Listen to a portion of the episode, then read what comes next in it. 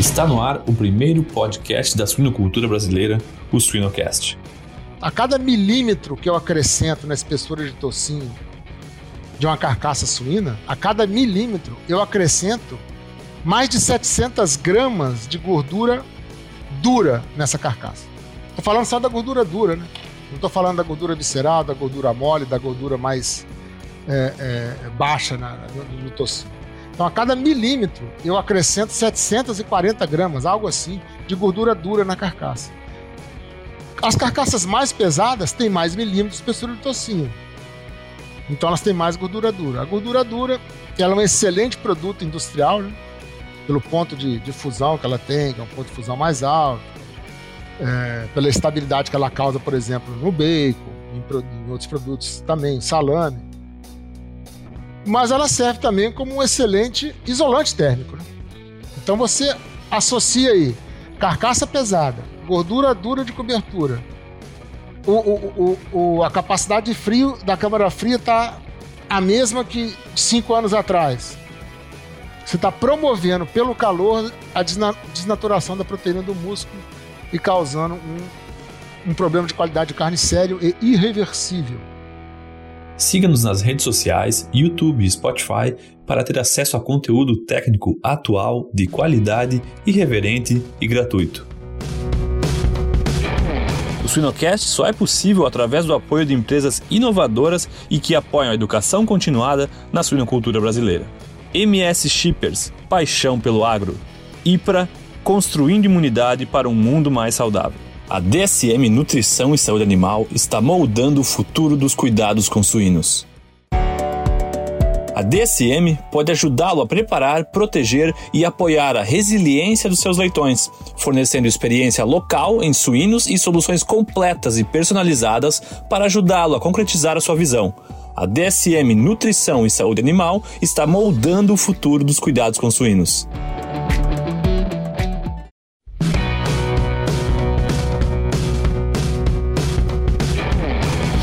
Pessoal, vamos para mais um episódio do Suinocast. Meu nome é Vinícius Cantarelli, estou como host e hoje vou entrevistar um profissional que a suinocultura brasileira reconhece bastante, um dos grandes, se não for o maior especialista em qualidade de carne de carcaça, né? José Vicente Peloso, mais conhecido como Peloso aí na cadeia produtiva. Peloso, muito obrigado por aceitar o convite. Já jogo a bola aí para você. Eu gostaria que inicialmente você é, falasse um pouco da sua jornada, como que você entrou na suinocultura, qual foi a sua jornada na suinocultura e depois nós vamos para o nosso bate-papo técnico. Vinícius, muito obrigado pela oportunidade de dividir esse tempo com, com você e com todos aqueles que irão nos escutar, que vão estão nos escutando. É, bom, a minha jornada, eu sou médico veterinário, eu graduei em 1986, né? Sou do século passado ainda. E o meu contato, o meu gosto pela suinocultura, se ele tem um, um, um, ponto inicial, se ele tem um marco inicial, talvez eu possa dizer que foi o congresso da Abraves, no Rio de Janeiro, onde eu estudei em veterinária na Federal Rural, em 1985. Eu me lembro que eu fomos no congresso, né, lá em Copacabana, eu e um grande amigo que eu encontrei recentemente, ele é de Carangola, Minas Gerais, nós éramos os únicos da turma interessados em suinocultura, numa turma de mais de 60 estudantes. Né? Éramos chamados de quase de ETs. Como é que você vai estudar?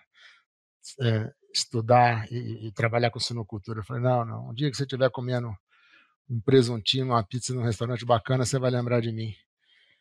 Então, daí em diante, eu formei em, em veterinária, comecei trabalhando é, como representante técnico comercial, é, mas eu tinha um desejo bastante grande de fazer um, passar uma temporada fora do Brasil estudando, consegui uma bolsa do CNPq, morei quatro anos na Austrália, onde eu fiz meu mestrado em qualidade de carne e bioquímica do músculo, depois voltei para o Brasil e aí comecei né, efetivamente uma carreira ligada à produção de carne suína dentro da, das empresas.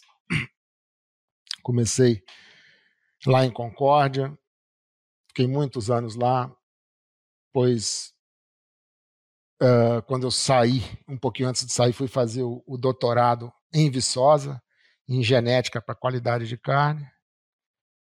E trabalhei depois com empresas da área de saúde animal e desde 2010 é, faço assessoria técnica aos frigoríficos, a empresas que porventura necessitem de, desse apoio, uh, trabalhando sempre aí na, entre a, o final da produção a campo, né, a, a terminação e os frigoríficos. Então tenho aí 35 anos de estrada, vendo suíno praticamente todo dia e gostando cada vez mais. Sensacional, sensacional. Ô Peloso, você é de onde, cara? Eu sou carioca. Eu nasci carioca, mas a minha família é toda mineira. Minha família é de Juiz de Fora, é de, é de adjacências, da Zona da Mata ali, né? Uhum. Cataguases, Leopoldina, São João Nepomuceno. Mas o pai, mãe, os quatro avós mineiros da Gema. Eu, por motivos familiares, nasci no Rio de Janeiro. Mas depois já morei em Juiz de Fora também. Eu sou quase um cidadão mineiro com muito orgulho. Isso é bom. Eu também. Eu sou paulista minerado, então. É isso, eu sou um carioca minerado. Boa. essa, essa terrinha aqui nos prende muito. Peloso, é excelente, cara. Eu não sabia que você tinha ficado essa temporada na Austrália. Eu já tive um, já participei de um evento na Austrália, um país fantástico, né, cara? Que tem uma mistura, parece que de Europa, Estados Unidos e Brasil. Mas é muito distante, né, cara? Como é que você fazia? Você foi lá e ficou e não, não vinha. É, Talvez eu tenha feito a coisa certa do modo errado. Sempre me pergunto, né? Uh, não vim, não vim porque o dinheiro era curto, né? A bolsa não, não me permitia nada além do que sobreviver. As distâncias eram grandes, né? Os, os tempos eram não, ainda são, né? Não mudou sim. nada. Eu gastei 37 horas para chegar lá, cara. Isso, sim. Eu voltei na Austrália algumas vezes depois, né? Minha uhum. filha foi estudar lá também inglês. É exatamente isso aí, é trinta e tantas horas. É. Então, eu poderia ter voltado, mas voltei só no final mesmo. E uhum. tenho bastante carinho com aquele país, né? Me, Sim. me trouxe, mudou minha vida. E, lógico, né? A oportunidade que eu tive como bolsista do CNPq também me ajudou bastante. Agradeço eternamente o CNPq por isso, pela confiança no meu trabalho. E estamos aí, estamos aí.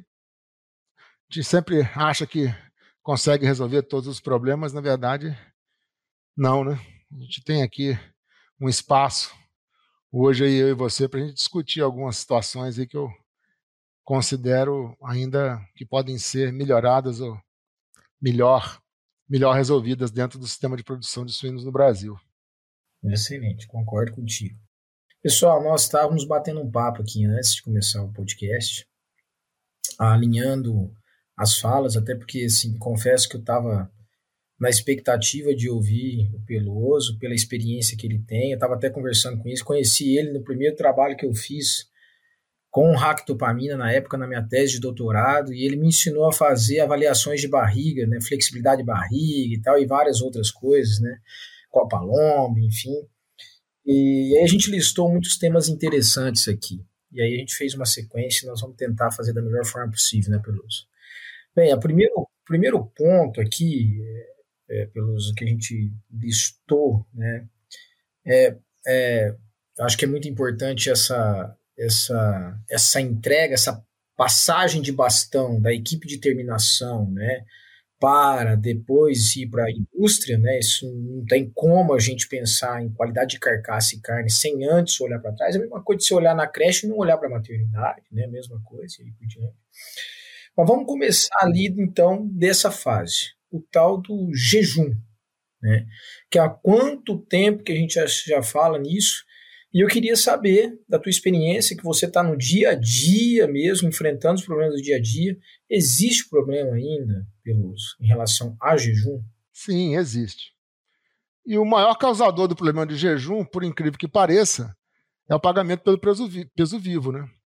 É, você pode variar o peso do porco variando o tempo que ele ficou em jejum. Né?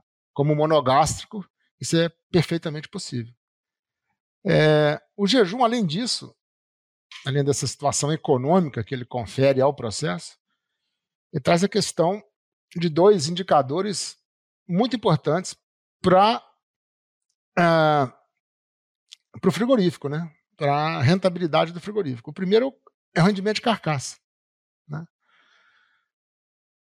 O tempo em jejum ele tem um efeito muito significativo, ou significativo, digamos, uh, na, naquilo, naquela conta entre pesar o animal vivo e pesar a carcaça quente e ver se foi 75, 73, 71, 80% o rendimento, ou seja, aquilo que o, a terminação entregou para o frigorífico, quanto daquilo o frigorífico realmente é, aproveitou como carcaça. E o jejum ele tem esse, essa, essa possibilidade né, de impactar de forma muito importante no rendimento de carcaça, aumentando ou diminuindo de acordo com o tempo que o animal passou sem comer, desde o último trato, né, ou seja, desde que limpou o coxo lá na terminação, até a sangria no frigorífico. Esse é o tempo de jejum, que hoje está regulamentado, que é uma boa coisa, é uma, uma boa situação, uma norma, né, que diz que tem que ser 18 horas de jejum. Ótimo, é um tempo bom, 18 a 20 horas, só que ainda dependemos muito da, da habilidade né, dos terminadores e da vontade deles de fazer isso correto, e até mesmo do frigorífico, em receber esse animal, uh, ele não ficar parado, esperando por qualquer motivo lá no, no, no descarregamento da, da fábrica. E a questão da qualidade da carne. Né? O jejum, uma das consequências dele na fisiologia muscular é você, você regular a concentração do glicogênio. Né? que é a glicose, que é a glicose é, armazenada no músculo. Esse glicogênio, dependendo das condições de pré-abate, conhecido geralmente como estresse pré-abate, ele pode ser consumido de uma forma muito rápida e formar ácido lático. Né? E daí para frente a gente conhece as consequências. Né? Acidificação da carne com temperatura ainda alta, rompimento desnaturação de proteína, que é um assunto que a gente vai voltar a falar daqui a pouco. Então o jejum ah, é difícil você botar, pô, eu abato 5 mil suínos por dia, ou 4 mil suínos por dia. Como é que eu vou ter certeza que 4 mil suínos vão estar com 18, 20 horas de jejum? Realmente, é uma tarefa, não é fácil. A, a, a exploração, né, a verificação do conteúdo estomacal é um, uma medida indireta. E a gente pode também fazer a nível até experimental, aproveitando aqui toda a sua expertise, Vinícius, é, dosagem de glicogênio muscular, né, dosagem de glicogênio, glicogênio hepático para ver se o jejum realmente foi é, de acordo com o que a fisiologia e o sistema de produção de suínos exige. Então, eu chamo atenção para esse ponto. Né? Vamos prestar atenção no jejum, tanto o pessoal de frigorífico quanto os terminadores, seja numa produção integrada, seja numa produção cooperada, ou seja numa produção dita independente. Uh, esse é um fator que precisa ser controlado bem correto, né? realmente um controle, é, ficar de olho para que consequências econômicas inesperadas não ocorram dentro do frigorífico. Interessante. E acho que assim, não só esse tema, mas outros temas que nós vamos trabalhar aqui, acaba tendo, eu não vou dizer, talvez a palavra certa não seria embate, mas se você puxa uma corda para um lado é melhor para a produção, se você puxa a corda para o lado é melhor para a indústria. É verdade, nesse, é verdade. Nesse sentido, Peluso, o que, que, seria um ponto de equilíbrio? Você falou 18, 20 horas, ok. Né? Nós, nós sabemos que não é só isso que irá afetar, por exemplo, a qualidade da carne, óbvio. São vários outros fatores. Mas o que, que seria aí, talvez, um ponto de equilíbrio na tua visão? De modo geral, que cada caso é um caso, né? E quais seriam as bordas? Quais seriam os limites? Olha, acima disso, abaixo disso, na minha experiência, é crítico. Exatamente. Bom, se a gente alargar um pouco esse prazo aí, porque realmente não é tão fácil numa produção nesses né, volumes de, de produção que nós temos hoje, aí, com terminações de 4, 5 mil animais, frigoríficos recebendo aí 2, 3, 4, 5 mil animais por dia, é, você ser preciso em toda essa população. Então, eu diria que entre 16 e 24 horas é, são limites assim toleráveis. É, mas vamos, vamos conceituar né, o que, que, que é esse tempo. Esse tempo é desde o momento que o suíno ingeriu ração pela última vez na terminação até ele ser sangrado no frigorífico. Por que nós vemos dessa forma? Porque quando ele é sangrado, qual é a principal, principal alteração fisiológica? É a questão da respiração. Era aeróbia e passa a ser anaeróbia. Né? Porque ele não tem mais oxigênio indo para até o tecido muscular, porque ele foi sangrado. Então, esse momento de transformação de respiração aeróbia para anaeróbia consome todas as reservas de glicogênio, ou quase todas, ou consome boa parte das reservas energéticas. Pode ser glicogênio e até mesmo uh, moléculas né, de, ricas em, em fosfato, ATP, ADP. E isso causa um desequilíbrio na qualidade da carne, principalmente pela formação rápida do ácido lático. De forma que o jejum ele tem que ser olhado muito e tem que ser avaliado praticamente como um item de, de controle dentro do frigorífico, para que não ocorra desvio de qualidade de carne, de carne nessa população, porque o jejum estando errado no lote inteiro, ele vai afetar o lote inteiro, todas as carcaças, e o rendimento da carcaça. Né? E além disso, passando agora para o nosso segundo ponto, que é, eu, eu considero um gargalo operacional no, nos frigoríficos, em qualquer frigorífico, de qualquer tamanho, é incrível, é o atordoamento. Então, cara, ah, hoje ainda se utiliza, em maior parte, o sistema de atordoamento elétrico nos frigoríficos brasileiros, alguns, talvez aí 10 ou 12, em mais de 150 frigoríficos no Brasil, talvez então vamos botar 10%, utilizam CO2. É um gargalo operacional e que também traz bastante dor de cabeça para o frigorífico, se não for bem conduzido. É, e dentro disso, eu já ia puxar esse tema pensando em qualidade de carne, no segundo tópico, pensando em qualidade de carne, a gente ouve, né, pô, nós estamos com uma situação dessa e tal, como é que está o atordoador? Como é que você regulou? Quais seriam os pontos importantes para avaliar a qualidade do atordoamento elétrico, Peloso? Bom, o mais importante é sempre lembrar o que o atordoamento ele é causado pela amperagem e não pela voltagem, né? E ele obedece a uma antiga lei, que é uma lei que não é da veterinária, é uma lei da física, é a lei de Ohm, né? Voltagem, resistência, amperagem. E o corpo do suíno é uma massa de músculo, gordura, osso e tudo mais, né? um modelo animal de alta complexidade, que oferece resistência à passagem da corrente elétrica quando ele é atordoado. Quais são os erros mais comuns? Isso aí até um, é um detalhe que tem a ver com a legislação que me parece confusa. É, você atordoar um suíno molhado, você espalha eletricidade por todo o corpo dele. A água é um excelente condutor de eletricidade. Né? Se for água colorada ainda, com íons ali dentro, fica mais fácil espalhar eletricidade. Então, a prática comum nos frigoríficos hoje é o suíno ser atordoado molhado. Eu, se eu tiver que tomar um choque, enfiar meu dedo na tomada, eu prefiro estar seco. Eu não quero estar molhado. O que, que acontece? A eletricidade, que era apenas para passar de orelha a orelha, né, e para fazer com que o cérebro ficasse inativo, digamos assim, por alguns momentos, até ele ser sangrado e efetivamente abatido, ela percorre o corpo inteiro, não só a, a distância entre as têmporas, né, onde são colocados os eletrodos. Isso faz com que isso cause uma uma contração muscular severa, exacerbada.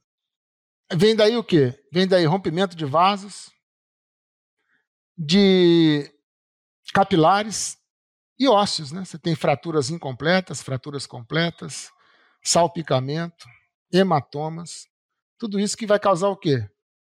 Perdas na, na carcaça durante a inspeção higiênico-sanitária, na linha de abate. Esse é um ponto, né? Então, o que essa questão de atordoar o sino molhado, eu acho que ela precisa ser revista. Porque se você molha o suíno, você está dando oportunidade para a eletricidade correr o corpo inteiro dele e causar contrações extremas, principalmente nos suínos mais pesados, que levam a fraturas e todas essas condições que eu já citei aqui de hematoma, salpicamento e as eventuais perdas né, que essas carcaças terão por uh, mutilações completas ou mutilações parciais pela inspeção higiênico-sanitária. Então, acho que é, é bom a gente rever isso. O outro ponto é um ponto bastante comum. Né? O frigorífico hoje abate 200 por dia com um sistema de atordoamento X. Amanhã, ano que vem, 300 por dia, 400 por dia, 1.000 por dia, com o mesmo sistema de atordoamento, atordoamento X. Não. E é o, ajuste mais necessário é a velocidade da nória, né? Você atordoar eles numa, numa, numa velocidade para que não haja falha, não fique gancho vazio, né? enfim, e, e o atordoamento seja eficaz, né? que o animal não sofra. Isso é uma questão muito delicada hoje em dia. Com, nós temos colegas aí trabalhando com isso, né? do bem-estar animal. É, então, isso é uma questão muito delicada do ponto de vista do bem-estar animal. E, ao mesmo tempo, delicadíssima do ponto de vista econômico, por frigorífico, por causa das perdas associadas ao mau atordoamento. Então, o ideal seria o quê? Você poder regular é, a voltagem de acordo com a resistência do suíno, né? que é o corpo dele que traz a resistência, causando então uma determinada amperagem que vai efetivamente atordoar ele. E acho, e fica como um, um dever de casa aqui para nós. Será que realmente nós precisamos molhar o suíno na, hora do, do atordoamento? Será que está certo? Eu acho que não. Então, o atordoamento hoje é um gargalo em frigoríficos de qualquer tamanho. É incrível. Você pode bater 200 por dia, ou 2 mil, 5 mil por dia, o atordoamento vai te trazer problemas. Eu tenho visto isso, bom, desde que entrei a primeira vez no frigorífico na minha vida, e até hoje é assim. O CO2 resolve? O CO2 resolve em grande parte, porém ele só tem um, um retorno econômico né, vantajoso, por causa do, do custo operacional dele, para quem abate em grandes escalas. Né? Bate 5 mil dias, 6 mil dias. Aí o CO2, porque o custo por, por cabeça possuindo abatido de CO2, acho que é 20 vezes superior ao custo do, do, do atordoamento elétrico. Você está gastando o que ali? Quilowatt-hora. E o CO2 você tem que comprar um tanque de CO2 líquido, adaptar, enfim. Mas ele é muito bom, o CO2, né? Tem também seus, suas, seus gargalos de, de, de bem-estar animal, né? Ele pode, pode provocar, de, depende da, da concentração do CO2, um certo sufocamento temporário do suíno, que para quem já viu isso como eu, não é nada agradável, né? Você vê o suíno sendo sufocado dentro de uma câmara de CO2, poucos segundos antes de efetivamente ser, de efetivamente ser atordoado. Então, o atordoamento é um ponto crítico, muito crítico. Sempre foi e, e continua sendo dentro dos frigoríficos. No Brasil e fora do Brasil, dos frigoríficos que eu conheço aí, mundo afora. Seja ele elétrico ou CO2. Lógico, o elétrico ele é mais é, problemático. É, ele por si só já, já é crítico. E aí esse ponto de molhar a carcaça é, é, é, o porco vivo, desculpa, ele, ele passa a ser mais crítico ainda, né? Porque você acaba gerando outros problemas maiores ainda quando não regulado. Nesse sentido, eu pensando aqui, cara, será que tem espaço para inovação tecnológica no atordoamento de suínos? Em equipamento, enfim, ajuste, adequação, porque nós temos. Muda o mercado começa a aumentar peso de carcaça, peso, demanda de peso de carcaça, o peso vivo de suíno. Né? Você, tem, você tem que fazer ajuste. Né? Você tem que fazer uma série de ajustes, inclusive ali dentro do mesmo lote. Você acha que cabe isso? E se cabe, você tem visto alguma coisa, algum movimento nesse sentido? Sim, já existem equipamentos, né? A gente sabe, né? Quanto mais sofisticado, mais caro, né? Maior a margem de contribuição para o fabricante desses equipamentos. Mas já existem equipamentos onde a resistência do suíno é calculada, vamos botar assim entre aspas, de acordo com o peso dele. Então ele, ele tem uma, uma, uma regulação automática da voltagem que vai ser aplicada de acordo com o tamanho do, do porco, que por sua vez é, considera a resistência do animal. Então, o atordoamento elétrico ele é bom, desde que bem regulado. Ele, é, ele funciona bem, desde que bem regulado. Só que ele é muito mais propenso a problemas de bem-estar animal do que o CO2. É mais barato? É, sem dúvida. Frigoríficos de pequeno ou médio é, volume de produção conseguem investir num CO2? Talvez hoje ainda não. Mas isso não quer dizer, é, concluindo a resposta da sua pergunta, que os equipamentos elétricos hoje mais sofisticados não não tragam essas soluções. Eles trazem sim. Hoje tem equipamentos elétricos muito bons. Mas a equipe de manutenção do frigorífico, tem, que sempre ficar atenta. Né? Qualquer desregulagem, ali, qualquer fuga de corrente pode atrapalhar muito a qualidade da carne do suíno. Aí a gente vê com questões de, repetindo, né?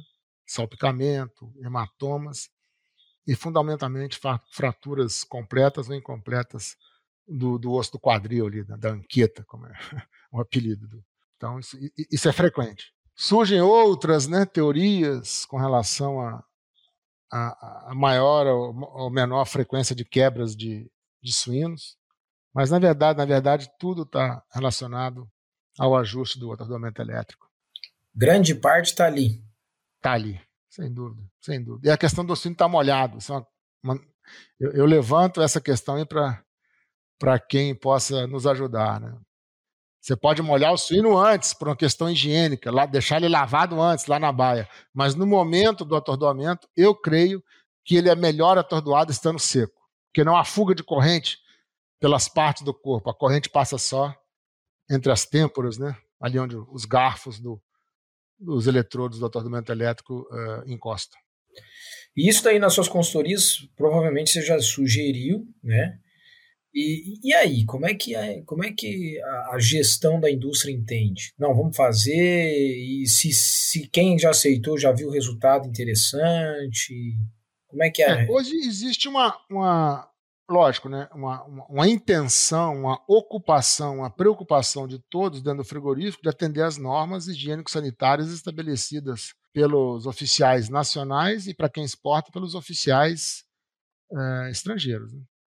E dentro dessas normas, é, está lá que o suíno tem que estar limpo no momento do atordoamento. Ok, eu diria que ele tem que estar limpo desde que ele sai do caminhão lá, para entrando no frigorífico. Né? Em toda fábrica de alimento, limpeza é fundamental. Mas ele pode ficar limpo e não necessariamente molhado no momento do atordoamento. Então, se você retirar a água, existe uma melhora, sim, na questão de fratura, na questão de do suíno ficar com a musculatura bastante afetada, né, dele ficar pedalando, como se diz ali na mesa de sangria, esse, esse excesso de corrente, esse excesso de eletricidade passando uh, pelo todo o corpo. Né? Lembrar que o músculo suíno ele é 75% água, né? sendo que 25% quase água livre. Então, a água é um bom condutor de eletricidade. Se você espalha eletricidade por todo o corpo do animal, você pode estar contribuindo para um defeito de qualidade de carcaça que é irreversível. Né? Lá na frente, lá na, na inspeção higiênico-sanitária, você vai encontrar fratura, salpicamento, na desossa, né? Então o prejuízo está ali. Tá. Bem, juntando isso então, qualidade de carne, essa conexão com a, a produção em si, né? Ou seja, a gente tem que. É, é, é, quando a gente passa da produção para a indústria, é uma passagem de bastão, dentro das integrações da cooperativa, está claro isso, né? Às vezes a suinocultura independente fica um pouco vago ainda. Não vago, né? Mas existe essa negociação. E aí eu queria te perguntar. É, quando a gente pensa qualidade de carne, oportunidade de produção e ao mesmo tempo tem sérias, muitas tecnologias que impactam a produção e a indústria. Como, por exemplo, a, a, a tecnologia da imunocastração, né, que nos permitiu ter vantagens dentro da produção e no frigorífico. Mas eu queria te perguntar, como é que está hoje? O que, que, que, que você vê de... As vantagens acho que a gente conhece, mas o que, que você vê de oportunidade, de pontos de melhoria ainda quando a gente trata é, machos imunocastrados, ou até mesmo macho inteiro, né, antes da, da, segunda, da segunda vacinação, e qualidade de carcaça e carne. É, existem algumas lendas, vou começar pelo, pelo que não é verdade, para depois ir para aquilo que eu considero verdadeiro. É, grandes preconceitos aqui no Brasil com relação a machos inteiros. Né? Se pensa né, talvez isso lá nos anos do, do, do pós-guerra talvez tenha sido verdade, mas hoje em dia, nos últimos anos, inclusive por questões da nutrição, né, a minoria, a minoria dos machos inteiros, não estou falando nem de imunocastrados ainda, estou falando de macho inteiro, é que causa odor, né? Odor, aquele odor perceptível e que se pode se tornar repugnante é, no produto final, seja inclusive numa barriga, no bacon, numa, numa salsicha, enfim, numa, numa sobrepalheta. Então, a grande minoria, a esmagadora minoria dos suínos inteiros é, proporcionam odor, né? Nos, nas contas que eu faço aí, nos contatos com frigoríficos fora do Brasil que abatem animal inteiro, talvez 10 a 12%. Os outros 90% são animais inteiros sem problema nenhum com odor. Então, é o primeiro ponto que eu queria deixar claro isso para quem está aí nos escutando é isso. Né? O macho inteiro não é uma enxadada e uma minhoca. Não existe isso. O macho inteiro ele é um animal majoritariamente sem odor. O problema dele é que não está escrito na testa, no chanfo do porco, quanto de androstenona eu tenho aqui agora comigo, que eu posso dar odor ou não. Então, você botar um, um pessoal de controle de qualidade a avaliar todas as carcaças de macho inteiro dentro de um frigorífico, você vai arrumar inimigos ali.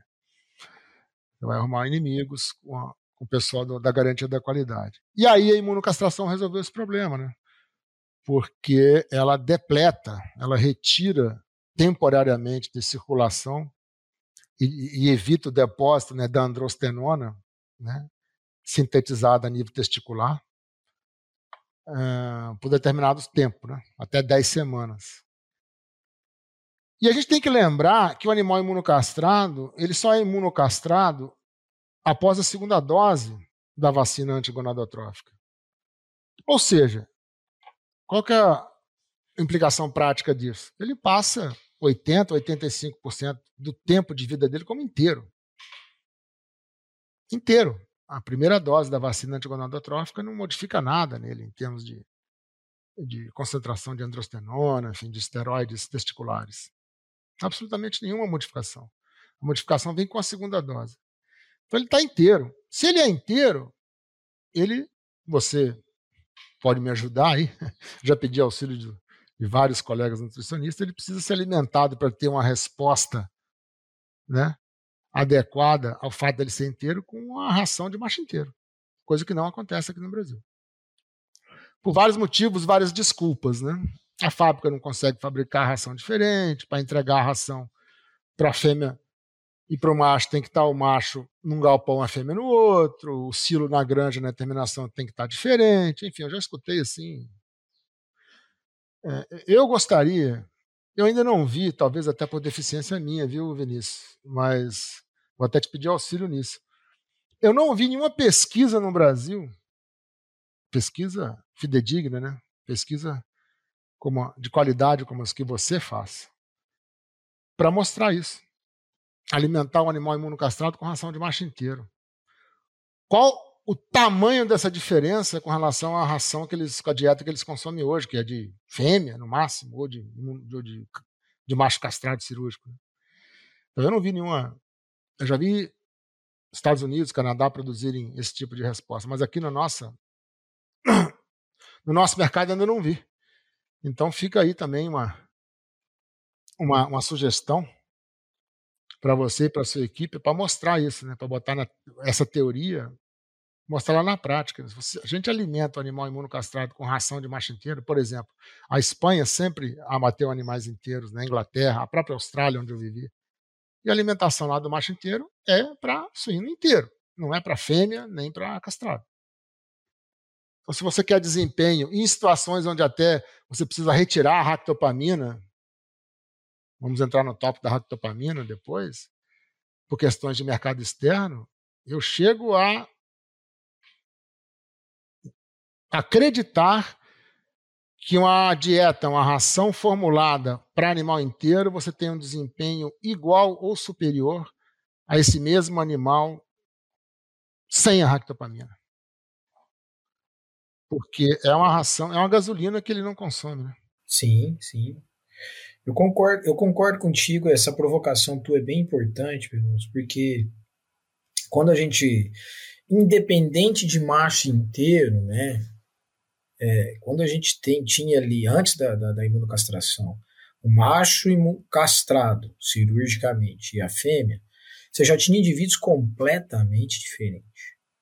Que até então nós pensávamos que era consumo, espessura de toucinho, conversão e qualidade de carne. Mas agora, na nossa linha de pesquisa com saúde intestinal aqui, a gente tem estudado dimorfismo sexual e a diferença começa enquanto feto.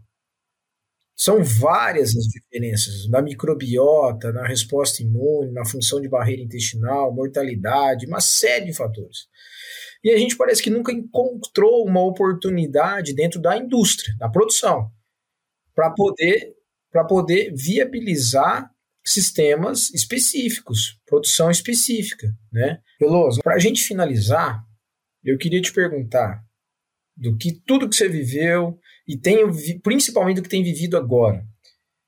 Qual que é o maior gargalo hoje dos frigoríficos? O que tem te o teu zap zap, o teu ligações, o teu e-mail tem, tem sido acionado por quais motivos ou qual o principal motivo nesse último ano, por exemplo? Olha, Vinícius, excelente pergunta e acho que é um ponto de, de discussão muito bom para quem está nos ouvindo aí, pessoal da indústria.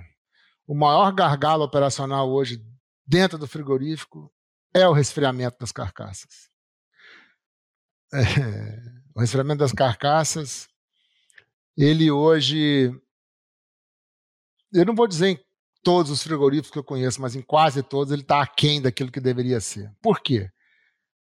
Por uma questão operacional, hoje eu coloco 400 carcaças nessa câmara, amanhã vou colo colocar 430, ou mesmo vou colocar menos carcaças, porém carcaças mais pesadas. Então a densidade nas câmeras, densidade nas câmeras. basicamente a densidade. Densidade e, e, a, e a quantidade de frio, né?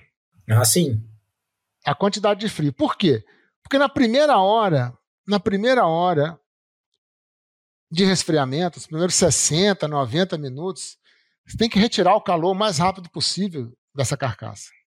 Caso isso não ocorra, se a retirada de calor, eu prefiro chamar retirada de calor do que resfriamento, porque ela vem de dentro para fora, né? O resfriamento vem de fora para dentro.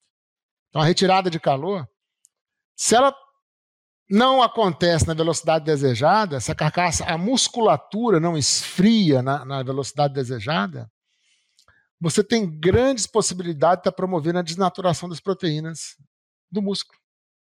Principalmente a miosina, a mioglobina e suas isoformas. Elas que dão, dão sustentação à capacidade de retenção de água dessa, dessa musculatura suína.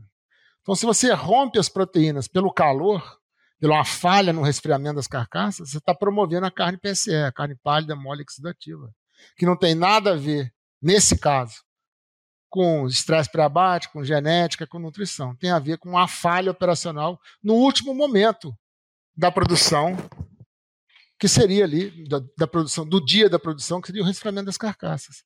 Vamos lembrar fizemos alguns trabalhos aí para responder essa pergunta. A cada milímetro que eu acrescento na espessura de tocinho de uma carcaça suína, a cada milímetro eu acrescento mais de 700 gramas de gordura dura nessa carcaça.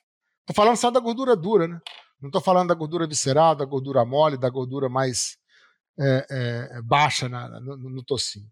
Então, a cada milímetro, eu acrescento 740 gramas, algo assim, de gordura dura na carcaça. As carcaças mais pesadas têm mais milímetros de espessura de tocinho.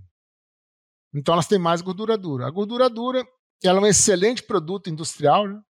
Pelo ponto de, de, fusão que ela tem, que é um ponto de fusão mais alto, é, pela estabilidade que ela causa, por exemplo, no bacon, em, em outros produtos também, salame mas ela serve também como um excelente isolante térmico. Né? Então você associa aí carcaça pesada, gordura dura de cobertura, o, o, o, a capacidade de frio da câmara fria está a mesma que de cinco anos atrás. Você está promovendo pelo calor a desnaturação da proteína do músculo e causando um, um problema de qualidade de carne sério e irreversível nesses cortes lá que você vai produzir na, na no dia seguinte. Então eu tenho confrontado aí o, o, o, meu e-mail esse ano e grande parte do ano passado teve muitos assuntos relacionados a, a resfriamento, porque não é olhado, né? Primeiro que tem um custo operacional um pouco maior É difícil de acrescentar mais frio nos frigoríficos, amônia, espaço, enfim. Então isso é quase que negligenciado. E a quantidade de calor que está entrando lá é sempre crescente. Né? Você está botando mais carcaças, ou até a mesma quantidade de carcaças, porém mais pesadas. As carcaças se encostam. O frio, o vento frio gelado que devia é, facilitar o resfriamento, passa, passando por entre as carcaças, isso fica quase que impedido. Então, a, a, retirada de calor, o músculo fica quente. Na primeira hora, nos primeiros 90 minutos, a temperatura do muscular, que devia estar já quase perto dos 30 graus ou abaixo disso, está em 35, 36 graus ainda. É a desnaturação irreversível da proteína muscular e a causa número um hoje de carne PSE. Não isso é mais genética. Isso que eu ia te perguntar. Então, hoje seria a causa número um de PSE. É o resfriamento, sem dúvida. Associado ao manejo pré-abate, né? Mas genética, nutrição, isso, é, aí está bem resolvido para PCE. Hoje, o gargalo operacional é o, é o resfriamento. Por isso que o choque térmico, aquela, aquela frio forçado nas primeiras horas da carcaça, que é muito utilizado, ele é bastante positivo para isso. Né? Para retirar o calor o mais rápido possível. E as carcaças estão ficando mais gordas, não porque elas estão ficando mais gordas por uma questão depreciar, estão mais gordas, porque elas estão ficando mais pesadas. Carcaça mais pesada é mais gorda. Isso, tamanho de carcaça. Exatamente. E isso todo frigorífico quer, a grande maioria dos frigoríficos querem. E mesmo que não querem as mais, as, as mais pesadas, vem das granjas. Se fizer um, uma, uma curva de dispersão bem simples, né? carcaça por carcaça, que é o único momento da suinocultura onde o suíno é pesado individual, né? É no frigorífico, né? carcaça por carcaça. Antes ele não é pesado individual, só experimentalmente, mas comercialmente não. E isso afeta bastante a integridade das proteínas e, consequentemente, a qualidade da carne no dia seguinte lá na desossa. Então, isso é algo que eu estou chamando a atenção aí das empresas que eu, que eu trabalho com eles para olhar bastante o, o, a questão do resfriamento das carcaças. Porque. E a solução tem sido fácil? Não. Não? Não, a solução não é fácil por uma questão operacional, tipo você ter é, capacidade de gerar mais frio, o custo disso é grande, né? É, o custo desse equipamento de gerar mais frio é, é grande. Uh, você pode, enquanto você não consegue o frio ideal, você manipular as carcaças ali de forma que elas não se encostem, dividir é, entre câmeras, né, aqui ficar as mais leves, lá as medianas, nas outras câmeras mais pesadas, dar mais frio só onde estão as mais pesadas. Mas hoje, quase que 20% se a gente vê uma curva de dispersão de peso de carcaça, são de carcaças pesadas. Eu estou falando de carcaça acima de 100 quilos, né, sem cabeça. E aí são gordas. Gordas no sentido não de gordas de excesso de gordura. Elas têm mais gordura porque são mais, o animal é mais pesado. tem mais que... cobertura, tem mais cobertura. Tem mais cobertura, exato. Para cada centímetro, para cada milímetro de tocinho, nós temos uma agregação de 700 gramas por carcaça de gordura dura. Então, se você agrega 4 milímetros, você tem 4 vezes 7, você tem 2,8 kg de gordura dura a mais nessa carcaça, que é um isolante térmico, o que também atrapalha no resfriamento. Então, eu, eu tenho aconselhado muitos frigoríficos a olharem esse ponto. Excelente, excelente ponto de observação. Porque não adianta nada a gente evoluir na produção e nutrição, no macho imunocastrado, mas no duroc, e aí você desperdiçar isso daí. Né? Então seria uma boa gestão de resfriamento, seria isso. Isso. Gestão do resfriamento. Uhum. Porque às vezes Adequar nem... o seu resfriamento à sua, a quantidade de calor que está colocando dentro da câmara fria. É, porque sempre, nem sempre você vai conseguir pela gestão dos equipamentos. Aí você tem que fazer a gestão de um, das carcaças. De um, de um de um Exatamente. Todo. Enquanto você não consegue colocar o frio ideal, principalmente nos primeiros 90 minutos. Já pensou estar no top 1% da suinocultura? Acesse academiasuina.com.br e invista no seu conhecimento. O Suinocast só é possível através do apoio de empresas inovadoras e que apoiam a educação continuada na suinocultura brasileira. Altec soluções nutricionais para potencializar uma produção rentável e mais sustentável. Giga alta performance sem esforço. Elanco alimento e companheirismo enriquecendo vidas. Seva, sempre com você, além da saúde animal. A MS Shippers é especialista em biosseguridade na produção animal e oferece soluções para você, produtor, obter melhores resultados através da higiene. Acesse www.shippers.com.br e conheça a linha MS Gold. O sucesso na produção animal começa com uma boa gestão de higiene. Peloso, nosso tempo aqui infelizmente está se esgotando. A vontade é de é de continuar, porque a, o, o bate-papo técnico está excelente aqui, com muitas informações riquíssimas, que eu acho de grande valor para a cadeia, eu não tinha dúvida disso. Mas eu tenho um restante agora de tempo para te fazer algumas perguntas mais pessoais. E aí eu tenho duas perguntas. Primeiro, bem, eu sei que a tua rotina, a tua demanda é muito grande, né? Você é um dos poucos profissionais que estão ali na linha de frente resolvendo o problema da indústria, como esse que se relatou aqui. Então, eu imagino que a tua agenda não deve ser nada tranquila. Sou uma pessoa que sempre gostei de aliar o ar livre à condição física, né? Não que eu seja nenhum atleta, é, não consegui correr atrás da bola jogando futebol, tentei o surf também, não, não deu. Então, eu falei, vou pedalar acho que é mais fácil, menos risco e com a grande contribuição aí à minha saúde. Então eu quando eu tenho essa oportunidade aqui em Itajaí, eu pedalo até a praia, né? Praia Brava aqui em Itajaí, vou e volto e me sinto muito bem. Vejo que não sou nenhum atleta, mas ainda consigo subir e descer morro. E me causa um bem-estar muito bom, né? Endorfinas, enfim. E, e, me traz assim uma sensação bastante legal e aumenta a minha produtividade, com certeza, seja em casa, seja fora de casa, trabalhando aí na, no campo. E, então eu tenho esse hobby, eu gosto bastante de pedalar. E uma leitura também é bom, né, para a gente não se sentir tanto aculturado. Então eu gosto de ler livros aí de é, ciência política, ciência econômica, né. Isso que eu ia te fazer uma pergunta. Qual, que, qual é o livro que você recomenda para nós? Seria a segunda pergunta.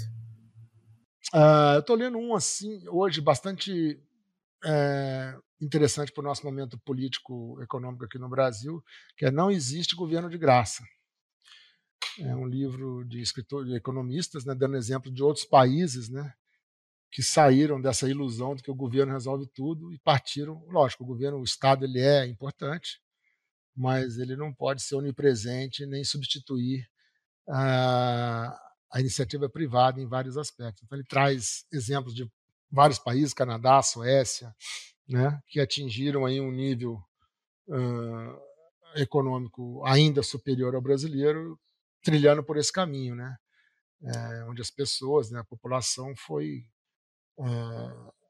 digamos assim, educada e convencida de algo, por exemplo, que eu, que eu, que eu, aprendi na Austrália, né, que é o do it yourself. Né? Não, não espere nem o Estado, nem a igreja resolver os teus problemas. Você resolve o teu problema. Se você não conseguir, depois da 18ª tentativa, aí você apela para Deus, ou para o vereador, para o presidente. Mas antes disso, você consegue. Do it yourself.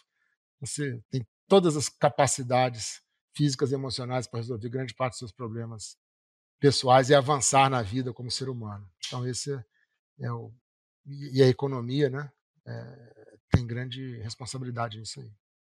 Acho que para o momento que nós estamos vivendo, né, não um momento nesse ano, ano passado, mas das décadas que nós temos vivido aí, acho que a cultura do brasileiro, o mindset do brasileiro, acho que tem tá na hora de mudar realmente, cara. É, infelizmente isso é uma cultura latino-americana, né? Eu não sou nenhum estudioso de história, nem, mas gosto de dar minhas é, fazer inserções aí nessa, nessas ciências, né, além da, da ciência veterinária, da ciência do animal science, que nós tanto praticamos.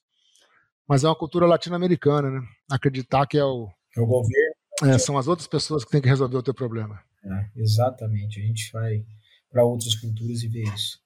Peloso, excelente. Cara. Mas está mudando, lentamente, é, mas está. Eu também. O que, é, e outra, não é o governo que tem que mudar, é nós que temos que mudar, ponto final. Exatamente. A mentalidade isso. mudando, a gente começa a expandir isso daí. E, e eu, eu acredito até porque nós vivemos num país com potencial enorme, né? Fantástico. Não, basta ver onde nós trabalhamos, né, Vinícius? Você tocou num aspecto. A suinocultura brasileira é a quarta maior do mundo. Nós estamos fazendo, produzindo 60 milhões de suíno por ano. E, e, e só para um dado para terminar a nossa conversa, que eu acho que é muito interessante. Se a gente pegar 60 milhões de suíno por ano, é, dividir por horas, dias e horas trabalhadas de frigorífico, dividir por 260, vamos dizer, 260 dias úteis no ano, 8 horas e meia de, de suíno de, de, de, de, abate de suíno, essa conta ela é espantosa. Ela te dá quase 400 suínos por minuto. Não tinha feito esse cálculo, adoro essas regras de três. 400 A cada minuto, por minuto, por em, em, hora trabalhada de frigorífico aqui no Brasil. Cara. Não, e outra coisa, quando eu olho para o terceiro, que é o Canadá, em exportação, né, Peloso, nós estamos aproximando, né, cara? Porque há cinco anos atrás a gente olhava e falava, ih, vai ser difícil. Sete anos atrás nós estamos aproximando, né?